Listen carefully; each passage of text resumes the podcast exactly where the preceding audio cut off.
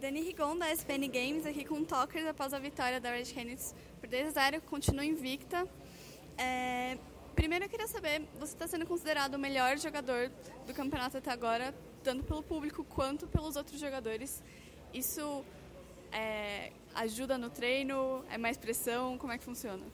Isso é algo que eu simplesmente não mantenho na minha mente, porque se eu ficar pensando, ah, eu sou o melhor jogador, aí às vezes eu posso ter que fazer uma play que é ruim para mim, mas é boa pro time, e eu vou pensar, pô, mas eu quero ficar como o melhor jogador, sabe? Então isso é algo que eu tento não manter na mente, eu tento manter que o meu time é o melhor, e eu vou fazer o melhor pro meu time ganhar. Se eu brilhar por isso, é consequência, não é objetivo. E sobre o, a escolha do, do Aurelion Sol hoje, você estava animado para escolher Sim. ele? Treinou bastante com ele? Estava vendo lá fora ele aparecendo? Então, eu jogo de Aurelion Sol muito antes dele virar popular.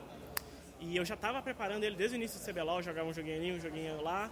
E eu achei que agora era a situação perfeita para jogar. Eu tive um, eu tive um errinho na lane phase, no qual em vez de eu dar B, eu fiquei para ajudar meu time, eu acabei morrendo, porém acontece, eu, eu é um time que eu gosto muito e sempre que eu poder picar, eu vou picar ele, porque é muito legal jogar com ele.